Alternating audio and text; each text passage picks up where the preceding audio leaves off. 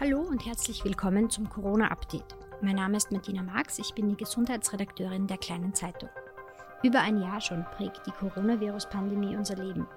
Immer mehr erfahren wir über und erforschen Wissenschaftlerinnen dieses Virus. Wir wissen, dass die Covid-Erkrankung unterschiedliche Verläufe haben kann und wir wissen mittlerweile auch, dass eine überstandene Covid-Erkrankung in vielen Fällen nicht das Ende ist. Long-Covid ist mittlerweile ein Krankheitsbild, das zahlreiche Menschen beeinträchtigt. Doch Long-Covid ist, wie die Ursprungserkrankung, eine komplexe Sache. Und aus diesem Grund habe ich mir Unterstützung in Form von Dr. Michael Stingel geholt. Hallo. Herr Stingel, Sie sind Neurologe in Wien und behandeln auch Long-Covid-Patientinnen. Sie schreiben auch auf Twitter drüber. Ähm, wann haben Sie das erste Mal von Long-Covid gehört oder wann war Ihnen das bewusst, dass da irgendwas kommt? Also nachdem ich mich vorher schon äh, mit, mit, dieser mit postviraler Fatigue äh, oder chronischer Form von postviraler Fatigue, MECFS, Chronic Fatigue Syndrome beschäftigt habe, war es eigentlich, so wie für alle, die mit diesem Thema was zu tun haben, relativ klar, dass auch bei Corona ähm, im Prinzip diese, diese Folgen auftreten werden. Ähm, war in Wirklichkeit nur Frage der Zeit. Es war ähm, in, in, den englischen Medien, wo ich es halt besonders nachverfolgt habe, so ab Mai Thema. Ähm, in, in, England war die erste Welle wesentlich heftiger als in, in, Österreich, wesentlich mehr Leute aus dem Spitalsbereich betroffen und insofern einfach nicht zu übersehen. Und, und insofern war das äh, dort von Anfang an immer wieder in den, sowohl in der Fachliteratur als auch in den, den breiteren Medien äh, ein, ein, großes Thema. In Österreich hat es halt ein bisschen länger gedauert, so, so wie viele Dinge. Und ähm, äh, es ist äh, dann auch, auch merklich, also von den Patientinnen und Patienten, die ich gesehen habe, das hat so im, im Frühsommer begonnen, war dann irgendwie so, so ein leises Bächlein äh, und äh, ist dann im Herbst zunehmend mehr geworden und dann ab Jänner so richtig explodiert mit all diesen Leuten, die sich dann September, Oktober, November angesteckt haben und, und, und seitdem ist es einfach so ein, ein Dauerding, ja, und, und jetzt, wie gesagt, das wird jetzt auch in der Wahrnehmung auch bei uns schon langsam äh, klar, dass, dass man das nicht ignorieren kann und nicht den Kopf in den Sand stecken braucht, deswegen das heißt, das hat eigentlich so richtig in ihrer, in ihrer Ordination angefangen nach der zweiten Welle. Also mit Menschen, ja, ja, die klar. sich in der zweiten Welle äh, infiziert haben. Ja, also ich meine, das ist ja, ich, ich denke, das ist bis zu einem gewissen Punkt, glaube ich, äh, ist es ist für viele Leute klar, dass man nach einem viralen Infekt nicht sofort wieder topfit ist. Ja, aber wenn solche Zustände dann irgendwie ein paar Monate anhalten, dann wächst natürlich die Besorgnis und dann fängt man an, danach zu recherchieren und, und, äh, und dann stieß man halt relativ schnell auf mich und insofern habe ich eigentlich von Anfang an äh, Betroffene gesehen. Ähm, wurde auch wesentlich mehr, ja. Was ist denn auch für unsere Zuhörerinnen und Zuhörer? Ähm, es gibt ja keine wirkliche Definition von Long-Covid noch, die allgemeingültig mhm. ist, aber wa was versteht man eigentlich als Fachmann darunter? Es ist halt immer ein bisschen so dieser Blickwinkel, den man drauf wirft. Wie Sie äh, korrekter sagen, es, es gibt halt keine gescheite Definition. Es ist letztendlich so, dass ähm, eigentlich momentan alles, was länger als zwölf Wochen an Symptomen vorhanden ist, als Long-Covid bezeichnet wird. Und ähm, da fällt halt natürlich rein Leute, die im Spital waren, die auf der Intensivstation waren, die schwere äh, Covid-Pneumonien hatten, die halt einfach relativ objektivierbare Organschäden noch haben. Es fallen Leute rein, die ähm, psychiatrische Probleme entwickelt haben dadurch oder wo sich vorbestehende psychiatrische Probleme verstärkt haben. Das gibt es klarerweise auch. Die ganze Situation ist nicht besonders angenehm. Äh, diese ständige Angst und, und, und, Unwissenheit, oder nicht Unwissenheit, Unsicherheit ist das richtige Wort, wie es jetzt weitergehen wird. Ähm, dieses ständige irgendwie so, man kriegt mit, dass es nicht so ungefährlich ist und dann trifft es einen plötzlich selber. Ja?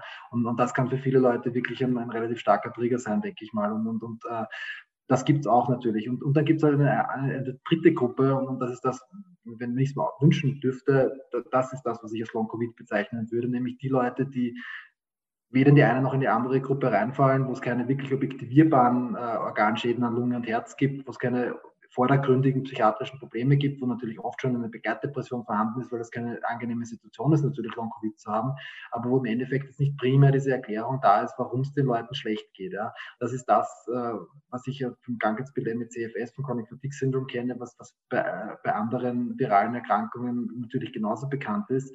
Äh, wie gesagt, wenn ich es mir wünschen dürfte, das wäre für mich Long-Covid, weil dann hätte man auch eine wesentlich äh, präzisere Sprache, finde ich. Aber, dann ist es ähm, auch mehr eingegrenzt es ist mehr eingegrenzt, ja. Und ich, ich denke, das wäre halt natürlich auch von, von Anlaufstellen, die jetzt hoffentlich zunehmend äh, geschaffen werden, glaube ich, das, die wichtigste Aufgabe primär mal auseinander zu dividieren, äh, mit was haben wir es da eigentlich zu tun. Es, es ist die Leute, die ich sehe, äh, sind zum großen Teil wirklich gut abgeklärt schon. Ne? Die, die, die waren beim Lungenfacharzt, die haben teilweise Herz im R und so weiter, also wirklich die volle Diagnostik. Und, und da kann ich mir relativ sicher sein, dass ich jetzt nicht, dass, hätten sie das nicht, würde ich sie noch schicken, ja.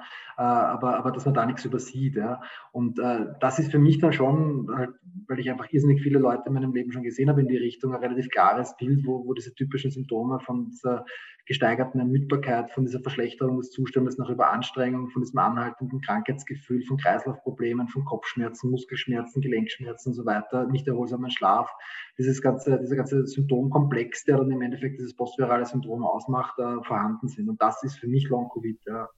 Ähm, jetzt sind ja relativ viele Menschen betroffen, aber es gibt natürlich sehr viele unterschiedliche Zahlen, die reichen von 5 über ja. 10 Prozent aller Covid-Erkrankten, auch 30 Prozent habe ich heute in der Vorbereitung gelesen. In Ischgl hat man gesehen, dass 5 Prozent der Erkrankten ähm, an ja. also quasi Long-Covid-Symptome entwickelt haben. Kann man das irgendwie etwas genauer einordnen? Es ist ja doch eine weite Spanne, wie viele ja. Menschen, die erkranken, dann auch sowas entwickeln können. Ja, das Problem dabei ist, und ich verstehe nicht ganz, warum man das nicht hinkriegt, weil so schwer stelle ich mir, vielleicht bin ich naiv, aber so schwer, schwer stelle ich es mir nicht vor, aber, aber diese ganzen Studien oder im Großen und Ganzen die Studien, die gemacht wurden, waren solche Online-Fragebogen-Studien, beziehungsweise auch äh, letztens eine Studie in, in Nature, wo, wo, wo, Apps verwendet werden ja, und im Endeffekt einfach die Leute selber aktiv dort eintragen, wie es ihnen geht. Und äh, zum Beispiel in dieser Nature-Studie, wo 2,3 Prozent, wenn ich mich jetzt richtig erinnere, rauskommen sind, äh, war dann teilweise Cut-off für gesund. Äh, man hat aufgehört, diese App zu verwenden und hat weniger als fünf Symptome gehabt. Also das ist ja kein, finde ich jetzt keine Rede davon, dass man wirklich gesund ist. Mhm. Ähm, es, gibt so eine Erhebung aus England, äh, vom, vom, vom, äh, Nationalen Statistikamt quasi, äh, da waren es circa 14 Prozent ja, nach, nach, nach äh, sechs Monaten. Und äh, ich glaube, es ist erstens mal immer die Frage, es, es, variiert in der Datenerhebung sehr, es variiert ähm, quasi im Zeitpunkt, wo man, wo man es erfragt. Es wird natürlich äh, zwei Monate nach Corona wesentlich mehr Leute geben, die symptomatisch sind als ein halbes Jahr später. Richtige Langzeitdaten fehlen und, und was mir halt einfach irgendwie nicht verständlich ist, warum es nicht möglich ist, einfach, wir wissen ja, wer sich wann angesteckt hat, warum man nicht da stichprobenartig einfach äh, erhebt, wer noch Probleme hat. Ja. Aber bis jetzt, ich weiß nicht, also diese richtig gute, verlässliche Zahlen gibt es nicht. Es wird jetzt momentan hauptsächlich diese 10% genannt. Ja. Ich hoffe sehr, dass das zu hoch gegriffen ist. Äh, andererseits muss man sagen, ähm, es, es, gibt über postvirale Fatigue sehr wenig Literatur aus irgendeinem Grund. Ja. Wahrscheinlich, weil einfach jeder äh, Mensch, der mit Infektionen zu tun hat, weiß, das gibt es, aber irgendwann, gerade heilt halt irgendwann wieder aus. Es gibt einen, so eine Verlaufsstudie, die 2006 im British Medical Journal veröffentlicht worden ist, ähm, wo nachverfolgt wurde, äh, unter anderem Epstein-Barr, Q-Fieber, Ross River-Fieber, ähm, wo einfach geschaut wurde, wer steckt sich an und wie geht es den Leuten und wo im Prinzip nach sechs Monaten Beobachtung 12 Prozent der Leute Muskelschmerzen, Erschöpfung, kognitive Probleme hatten, also im Prinzip genau die gleichen Symptome, die die Leute da beschreiben, 12 Prozent. Also kommt circa genau hin, sechs Monate, 12 Prozent. Ja. Nach einem Jahr war es bei den meisten in dieser Studie weg und, und ich hoffe sehr, dass das auch bei Corona der Verlauf sein wird. Aber wie gesagt, es gibt keine verlässlichen Zahlen. Es ist jetzt momentan in aller Munde, aber, aber, aber so richtig wissenschaftlich aufgearbeitet ist es leider noch nicht. Und man muss halt schon noch trennen, jetzt äh, hospitalisierte Patienten und nicht hospitalisierte Patienten. Das ist halt einfach ein Unterschied auch im, im Patientenkollektiv.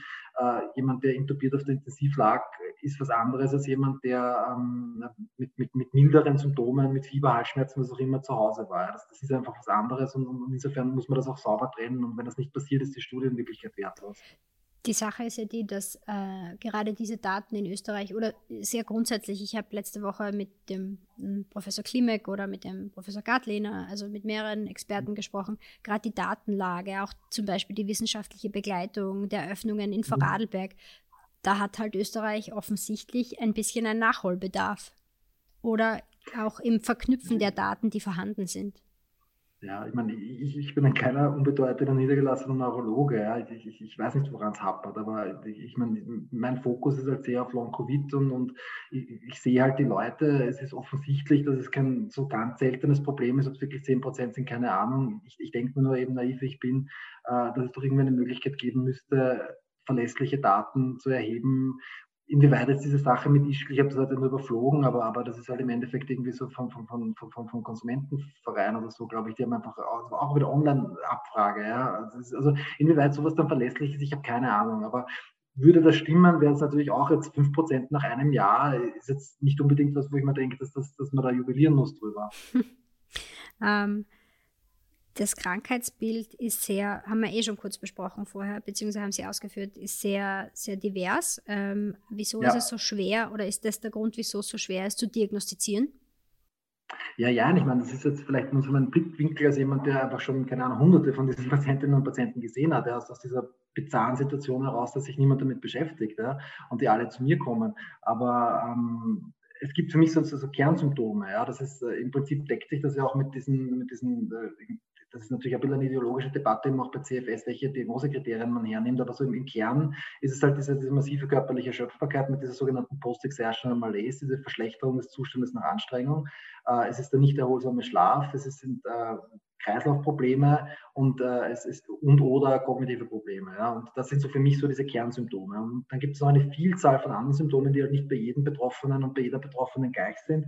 Aber was sehr häufig vorkommt, sind Schmerzen, äh, was sehr häufig vorkommt, sind Probleme mit der Verdauung. Äh, im, im, Kern ist es ein Krankheitsbild, äh, das man erkennt, ja, das natürlich immer Variationen hat und, und, wo man natürlich auch abgrenzen muss zu anderen Erkrankungen. Ich kann jetzt auf den ersten Blick auch nicht in jemanden reinschauen und sagen, klar, das ist jetzt fix CFS und keine psychosomatische Problematik oder Long-Covid oder eine psychosomatische Problematik. Aber es gibt halt schon Dinge, nach denen man suchen kann und wo dann halt diese, diese psychosomatische Erklärung immer unwahrscheinlicher wird, wenn man sich die Mühe macht, nachzuschauen. Und, und das ist halt, glaube ich, auch das Problem, dass vermutlich viele Leute jetzt im ersten Jahr hatten, bevor es wirklich zum Thema wurde, dass einfach der erste Schluss war, okay, ihr Laber ist unauffällig, ihr Lungen-CT ist unauffällig, ihr Herz ist unauffällig, es ist psychosomatisch. Und, und, und das ist halt, finde ich, nicht der richtige Ansatz. Und, und äh, es gibt auch mittlerweile für Long-Covid viel Literatur von, von Auffälligkeiten im autonomen Nervensystem, also dem Teil vom Nervensystem, den man nicht willentlich beeinflussen kann, Kreislaufprobleme und so weiter das wird jetzt irgendwie so als sensationelle Neuigkeit verkauft. Das sind Dinge, die bei CFS äh, schon ewig am Tisch liegen. Also es ist jetzt, man muss jetzt nichts neu erfinden im Großen und Ganzen. Ja. Man könnte sich durchaus auch auf das stützen, was man schon weiß und was man über die letzten Jahrzehnte einfach sehr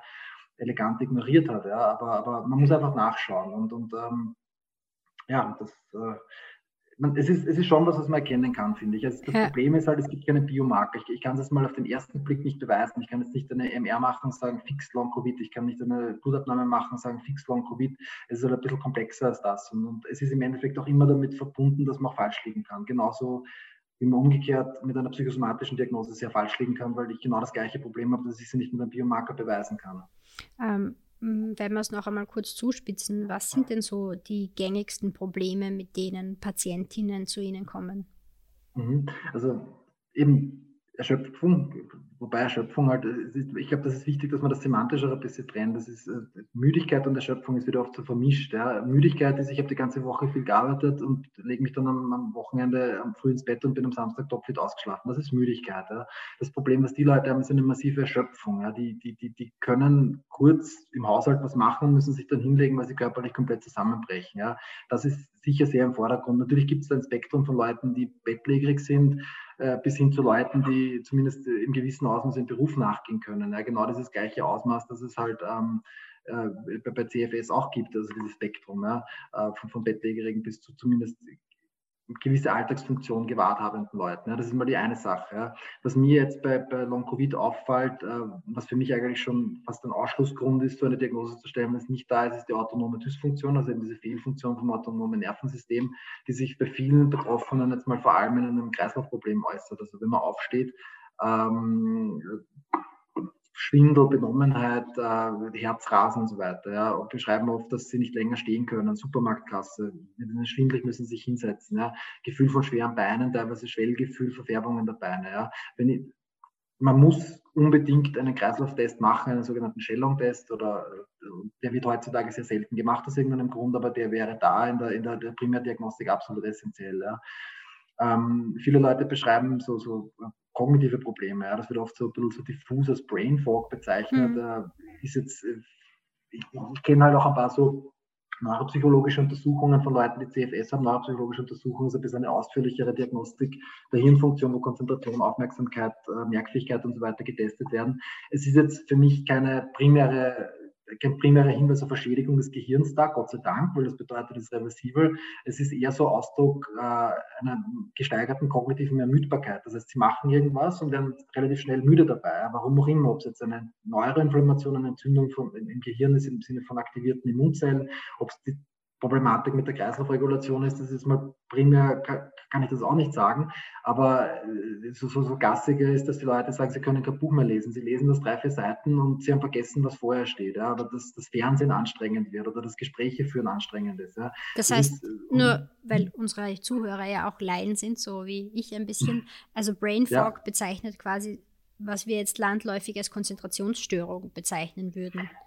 Ja, Brain ist halt einfach auch wieder so eine, so eine, so eine, so eine das kommt daher, dass, dass, dass, dass, dass viele Leute dieses benebelte Gefühl bezeichnen, dieses Neben sich stehen. Ja, das, das trifft es vielleicht am besten. Und da gehört halt natürlich dazu, dass die Aufmerksamkeit reduziert ist, dass die Konzentration reduziert ist, dass dadurch natürlich dann noch Probleme mit der Merkfähigkeit entstehen, Wortfindungsprobleme und so weiter. Ja.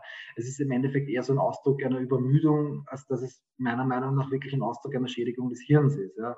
Und ähm, das, da gibt es halt jetzt keine perfekte Definition dafür. Es ist halt diesen Topf Brain Fog. Das ist halt immer dieses Problem mit diesen diffusen Diagnosen, ja, so wie Long Covid eine diffuse Diagnose ist. Aber es ist halt auch immer ein Problem, wenn ich den genauen Pathomechanismus dahinter nicht kenne. Also wenn ich nicht genau weiß, warum diese Probleme auftreten, dann tue ich mir natürlich schwierig, das jetzt exakt zu definieren und dann, dann bleibt halt immer diese Unschärfe dabei. Mhm.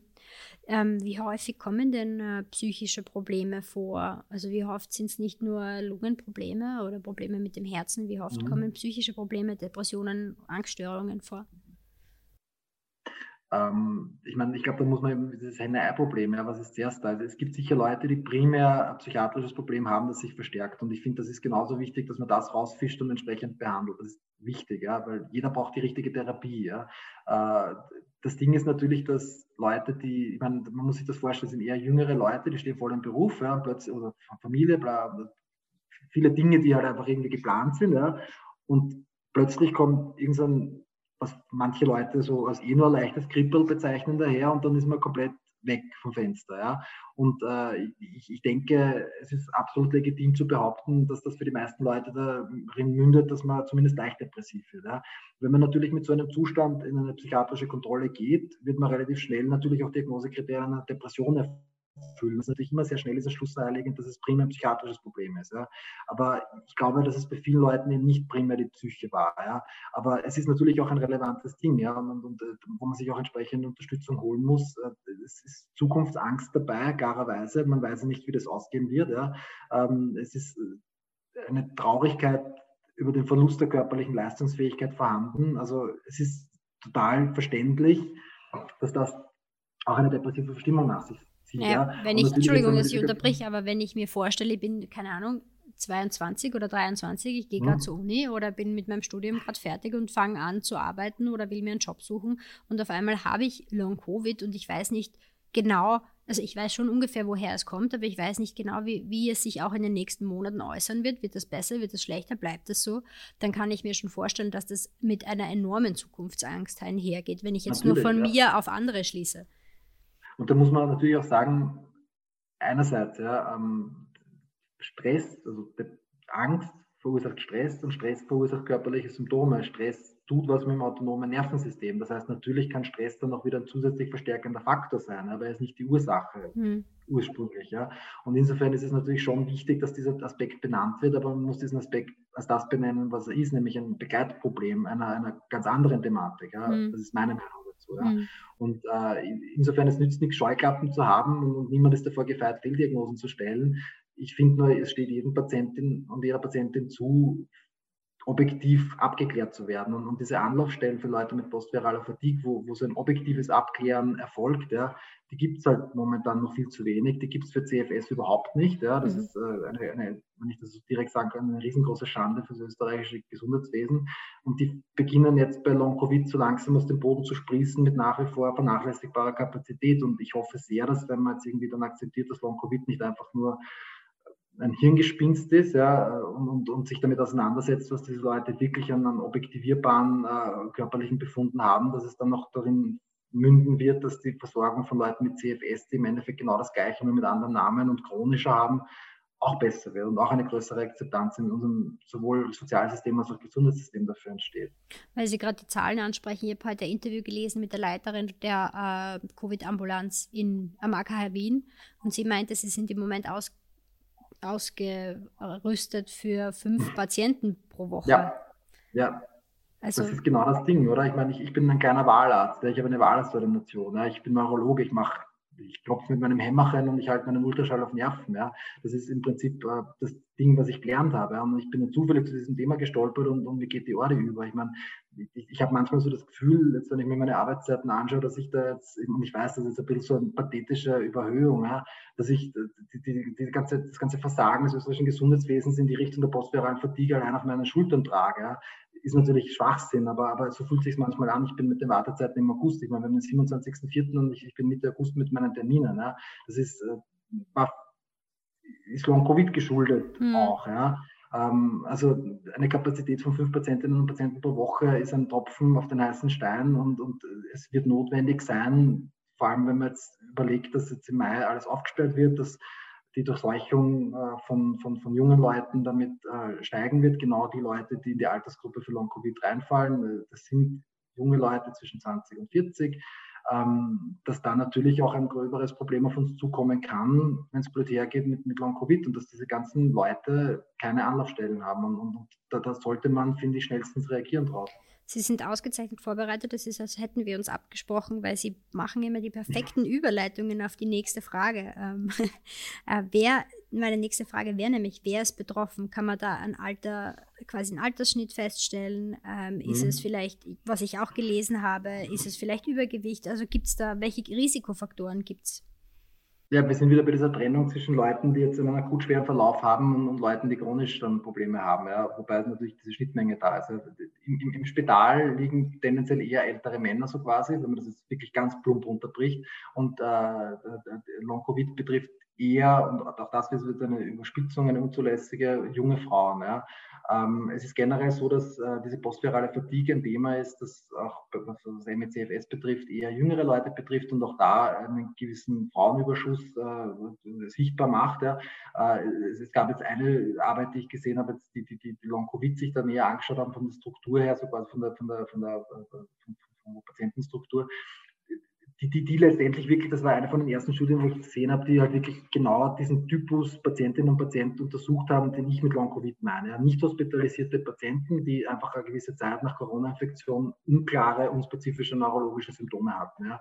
Die haben einfach 100 äh, Patienten hintereinander sich angeschaut da war das äh, Alter um die 40 und es waren äh, zu 70 Prozent Frauen. Also das, das ist im Prinzip auch was, was sich sehr gut deckt mit dem, was man von MECFS kennt, jüngeres Erkrankungsalter, Frauenüberhang, ja, hat wohl auch was damit zu tun, dass, dass Frauen generell eher zu, zu Autoimmunerkrankungen neigen und es ist auch eine Hypothese, dass es sich da um eine Autoimmunreaktion handeln könnte, vor allem jetzt bei der, bei der chronifizierten Form. Ähm, aber das deckt sich auch mit dem, was ich letztendlich in der Orde sehe. Mhm.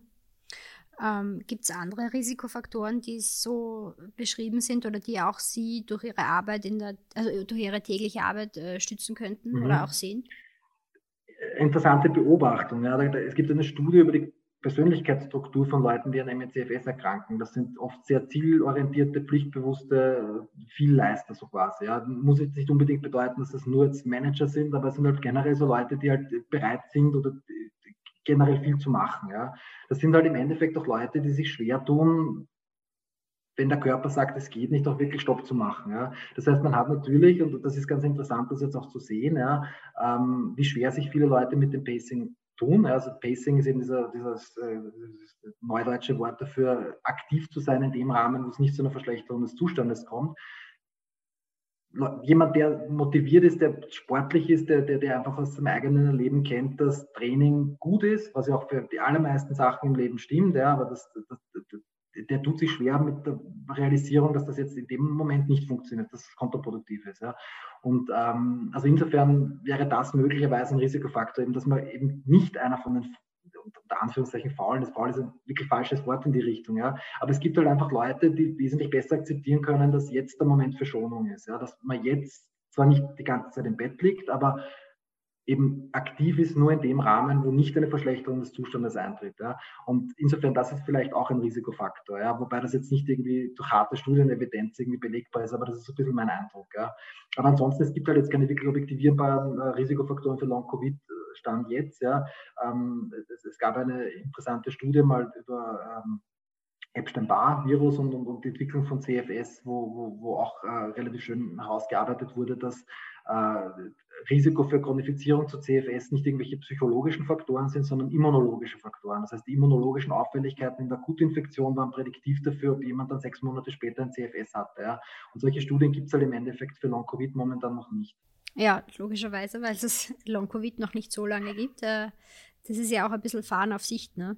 weil man einfach auf die Erfahrungswerte noch nicht so zurückgreifen kann. Ja, wobei, ich meine, fahren auf Sicht, ich meine, diese Sicht haben wir selber kaputt gemacht, indem wir uns über die letzten Jahrzehnte im Gesundheitssystem die Augen ausgestochen haben, weil wir die Leute mit CFS einfach ignoriert haben. Ja. Also insofern, ähm, ich meine, sicher, Long-Covid in dem Sinne ist jetzt was Neues, ja, aber es ist nicht so, dass postvirale Fatigue an sich was Neues mhm. ist. Und, und, viele Aspekte von dem, die man jetzt bei Long-Covid wiederfindet, kennt man. Ja. Es ist jetzt nicht unbedingt so, dass man sagen kann, wir haben ja nichts gewusst. Ja.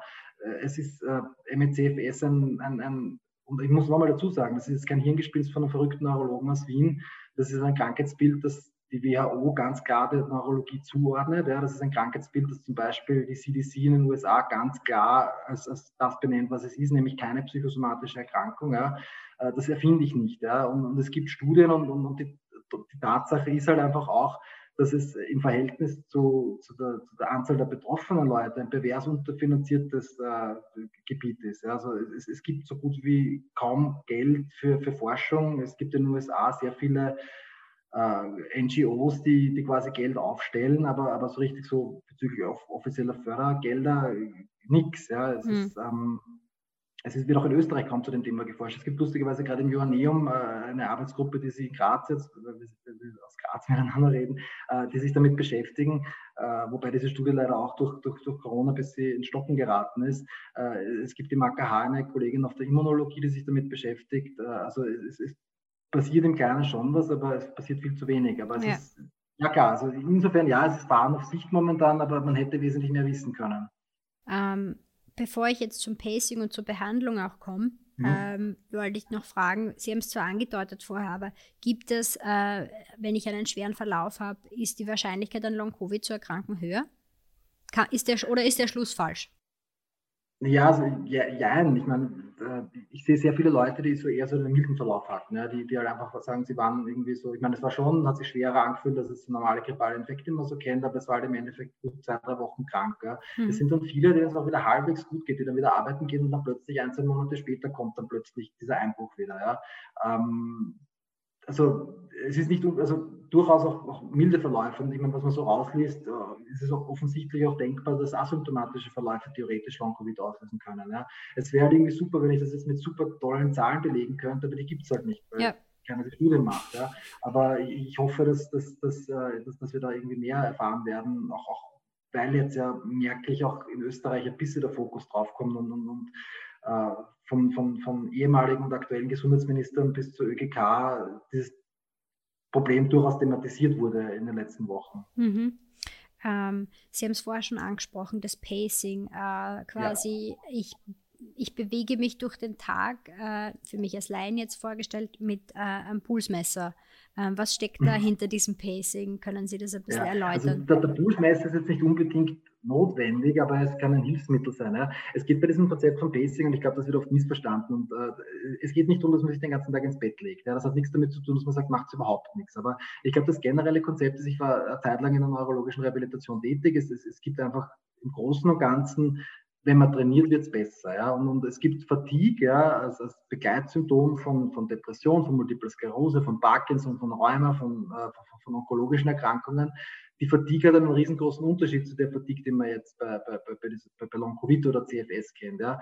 Die wird im Normalfall auf leichtes Ausdauertraining, auf leichtes Krafttraining besser. Ja? Wenn ich jemanden mit MS-Fatigue auf einen Ergometer setze, dann wird es dieser Person vermutlich besser gehen. Ja?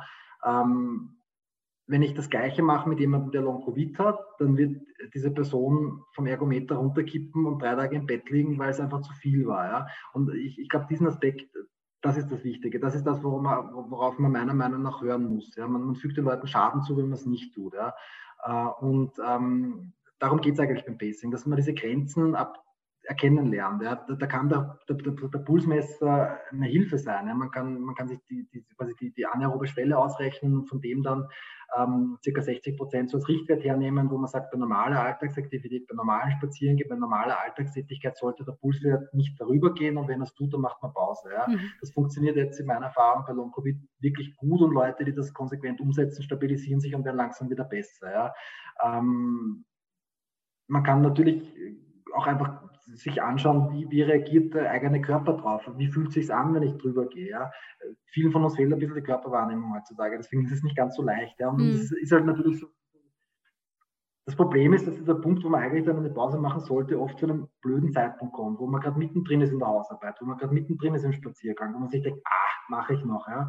Und dann macht man es halt, ja, und dann liegt man wieder im Bett. Ja? Und, und, und, und, und das ist einfach so schwierig. Ja? Das, das, das verzeiht, der Körper verzeiht einem halt einfach nicht, wenn, wenn man Post-Exertional Malaise hat. Ja. Mhm. Und äh, das ist ein Konzept, das für Betroffene irrsinnig schwer zu fassen ist, weil es absolut gegen die Intuition läuft. Und das ist ein Konzept, das für viele Kolleginnen und Kollegen absolut schwer zu fassen ist, weil es komplett gegen die Intuition läuft. Und wenn man es hernimmt, dass man jetzt Hausnummer 20 in einer allgemeinmedizinischen Praxis, würde ich mal meinen, von 20 Leuten, die mit Fatigue kommen, haben 19 nicht CFS, ja, und einer schon. Ja. Und die, diese eine Person muss man rausfischen. Ja. Da ist die Therapie eine komplett andere als bei den 19 anderen, wo diese wohlgemeinte Empfehlung, machen Sie doch mehr Sport, sogar gut ist.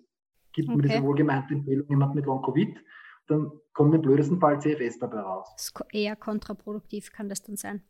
In der Situation ja. Und ich mhm. sehe jetzt aber schon diese Leute, die das nach ein paar Monaten mit Pacing und diversen anderen medikamentösen, nicht medikamentösen Maßnahmen, die man setzt, stabilisieren, wo es langsam besser wird und wo ich mir dann schon denke, also für mich ist immer ein Marker, dass es jetzt besser wird, wenn dieses Krankheitsgefühl weg ist ja, und wenn diese Pulsspitzen weg sind. Wenn diese beiden Dinge da sind, dann denke ich mir, okay, das ist jetzt der Punkt, wo man sagt, jetzt beginnt bitte wieder mit dem Aufbautraining. Ja? Mhm. Beziehungsweise, wenn man das im Rahmen einer Rehabilitation macht, und mir ist es bewusst, dass es sehr viele Reha-Häuser mittlerweile schon verstanden haben und gesehen haben. Ja.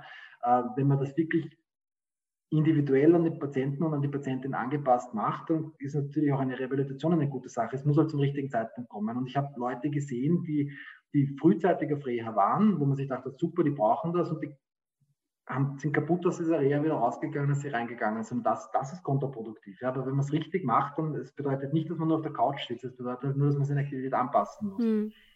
Ähm, Jetzt ist das vielleicht nicht hundertprozentig ihr Thema, aber es war ja auch diese Diskussion, ob man Menschen mit Long-Covid ab einem gewissen Zeitpunkt nicht mehr krank schreibt. Das heißt hm. aber, ähm, eigentlich muss man de facto so lang diese Rehabilitation und dieses Aufbautraining oder Pacing wird wahrscheinlich von Person zu Person unterschiedlich sein, ja. durchziehen, bis diese Person wieder gesund ist. Und so lang ist es wahrscheinlich nur im bedingten Ausmaß möglich, einen geregelten Arbeitsjob, äh, ja. äh, Arbeit nachzugehen. Ja, also ich meine, die, die, die ÖGK und BVA mich hassen für das, was ich sage, aber ja, fix. Ich meine, es, es, es, äh, es bringt nichts. Ja? Es bringt nichts, die Leute zu zwingen, wieder arbeiten zu gehen. Was ich bemerkt habe, ist es auch im Kontext von CFS, was ein Segen war in dieser Zeit des Homeoffice, weil man einfach ein bisschen mehr Möglichkeit hat, sich das einzuteilen. Ja? Wenn man einfach weiß, man muss jede Stunde sich 20 Minuten hinsetzen oder hinlegen, dann bringt man einen vier, fünf, sechs Stunden Arbeitstag irgendwie drüber. Ja. Ähm, formalisiert im Büro geht das nicht. Ja. Und, und wenn es Fristen gibt und wenn diese Möglichkeit zur Selbstbestimmung nicht da ist, also es ist ja nicht, Gott sei Dank nicht für alle gleich. Ja. Es gibt auch Leute, denen es besser geht. Ja. Ähm, aber ich hatte heute eine Patientin da, die arbeitet 16 Stunden in der Woche oder irgendwie so in der Größenordnung. Ja. Also man muss es halt anpassen und es steht und fällt damit, wie verständnisvoll der Arbeitgeber im Endeffekt ist. Ja. Und es ist natürlich so, dass ich meine, ich, ich, kenne die Gutachten, ich, ich weiß, wie das beurteilt wird, aber ich weiß, dass es da, dass, dass ich natürlich jetzt als, als, als, als, als äh, für die Patienten wohlmeinender behandelnder Arzt wahrscheinlich eine andere Perspektive drauf habe als jemand, der im Interesse des Sozialstaates verhindern soll, dass äh, Versicherungsleistungen an nicht berechtigte Leute ausbezahlt werden. Mir ist, mir ist diese, diese Diskrepanz und dieses Spannungsfeld sehr klar, ja. Aber trotzdem bin ich der Meinung, dass es bei vielen Leuten einfach notwendig wäre, dass wir auch als Sozialsystem benennen, das ist eine Rekonvaleszenz, die wird Monate dauern. Es wird vermutlich für die meisten Leute gut ausgehen, aber wenn wir diese Rekonvaleszenzzeit nicht gewähren, dann werden viele von denen möglicherweise langfristige Schäden davontragen, nämlich MECFS, und das wird uns letztendlich noch mehr kosten. Ja. Aber ich, ich, ich, mir, ist, mir ist das Spannungsfeld klar. Ja? Mhm. Und, und, ich weiß, dass, dass, dass, eine Gutachterin und ein Gutachter bei der ÖGK oder bei der BVA genauso einen Job macht, wie ich meinen Job mache. Ja? Es sind halt manchmal ein bisschen andere Ausrichtungen drauf. Und, und es ist halt leider so, dass ja, obwohl es wirklich viele Leute betrifft, dass einfach so, so dieses Gefühl für diese postvirale Fatigue oder für diese Fatigue-Zustände nicht wirklich da ist, meiner Meinung nach. Ja. Und, und, leider, das, das, das wird auf dem Rücken der Patientinnen und Patienten ausgetragen sehr oft. Wie lang in Ihrer Erfahrung kann oder wird im Normalfall die Rekonvaleszenz dauern? Ist es sechs Monate oder ist es noch einfach zu früh zu sagen? Das, das, kann man so nicht sagen. Ja. Es, ist, es, ist, es ist sicher so, dass es viele Leute gibt, die, die, die, die sehe ich dann gar nicht mehr. Ja. Die sind zwei, drei Monate irgendwie beeinträchtigt und dann ist eh wieder fit. Ja. Äh, und, und, und dann gibt es Leute, die sehe ich dann halt, wo es vier, fünf, sechs, sieben, acht Monate dauert. Ja. Ich, ich es schwer sagen. Ja. Man sieht dann bei vielen ab einem gewissen Zeitpunkt eben, was ich vorher gesagt habe, so Hinweise darauf, dass es jetzt besser wird, dass dieses Krankgefühl weg ist, dass diese Pulsspitzen weg sind und dann bin ich optimistisch, dass sich das in den nächsten Monaten wieder gut geben wird, ja. Äh, ohne dass ich das beweisen kann. Vielleicht bin ich da nur zu optimistisch, aber, aber es, es dauert halt einfach. Ja. Und, und eben das Blöde ist ja, wäre das jetzt irgendein Problem, wo man trainieren kann, wo man Reha machen kann, dann würde man einen Monat, zwei Monate Reha machen, Menschen in einem wesentlich besseren Zustand wieder. Das geht halt da nicht, das kann man nicht wegtrainieren. Ja. Das, mhm. das, das ist traurig, aber das ist so. Ja. Und, und, das kann uns jetzt ärgern und das ärgert die Betroffenen wesentlich mehr, als es den Chefarzt ärgert. Aber ähm, das ist halt so. Ja. Und, und, das ist jetzt nichts, was ich als verrückter Neurologe aus Wien jetzt behaupte, sondern das ist nachzulesen in, in, in mittlerweile genug wissenschaftlicher Literatur. Ja. Äh, in, insofern hoffe ich sehr, dass das von der ÖGK jetzt nicht einfach nur ein Lippenbekenntnis war, wenn man für eins interviewt wurde, sondern das wirklich zu einem Umdenken auch führt. Es ist, es ist ja niemandem geholfen, wenn wir Leute langfristig schädigen. Da, da, da hat niemand was davon. Ja. Mhm. Und da hat, hat, die Wirtschaft nichts davon, weil Arbeitskräfte wegfallen, da hat das Sozialsystem nichts davon, weil es uns einfach Geld kostet und da vor allem die Betroffenen nichts davon, weil sie langfristig krank sind. Ja. Also ich, ich denke, das wäre ein guter Punkt, jetzt mal darüber nachzudenken. Ähm, Gibt es eigentlich Medikamente, die helfen? Können Medikamente helfen in der, äh, bei diesem Krankheitsbild? Ja klar, das ist halt irgendwie so symptomatisch irgendwie dann äh, abgestimmt. Also was, was oft hilft, sind Maßnahmen, die den Kreislauf fördern. Ja. Ob das jetzt irgendwie ist, dass man mehr trinkt, dass man mehr Salz zuführt, dass man Stützstrümpfe verwendet, solche Sachen. Es gibt auch für diese orthostatische Dysregulation, also für diese Fehlfunktion vom Kreislauf auch Medikamente, die man probieren kann. Ja. Das ist ein bisschen so Trial and Error, ja, weil es hilft nicht bei jedem und manche vertragen es nicht und, und so richtig, das, die Wunderdroge ist halt auch nicht dabei. Ähm, viele Leute haben ein sogenanntes Mastzellenaktivierungssyndrom, eine Überaktivität von Immunzellen, von sogenannten Mastzellen, die unter anderem Histamin freisetzen, ja, das, was dann zu vielfältigen ja, blöden Wirkungen im Körper führt. Ja. Auch das ist halt wieder so ein Konzept, wo viele Kolleginnen und Kollegen die Hände beim Kopf zusammenschlagen und sagen, was ist das für ein Schwachsinn? Ja, das ist halt leider auch wieder eines von diesen Dingen, die nicht besonders gut im Labor messbar sind, weil ähm, diese, diese, diese Botenstoffe, die von Mastzellen freigesetzt werden, sehr flüchtig da sind. Viele Leute haben komplett unauffällige Tritase-Histaminwerte. Ja. Ähm, mein Zugang ist, wenn, wenn Symptome berichtet werden, in diese Richtung passen, dann schreibe ich Antihistaminika auf und schaue mal, was passiert. Ja. Und, und diagnostischer Therapieversuch ja, macht man bei Parkinson zum Beispiel auch nicht anders. Ja.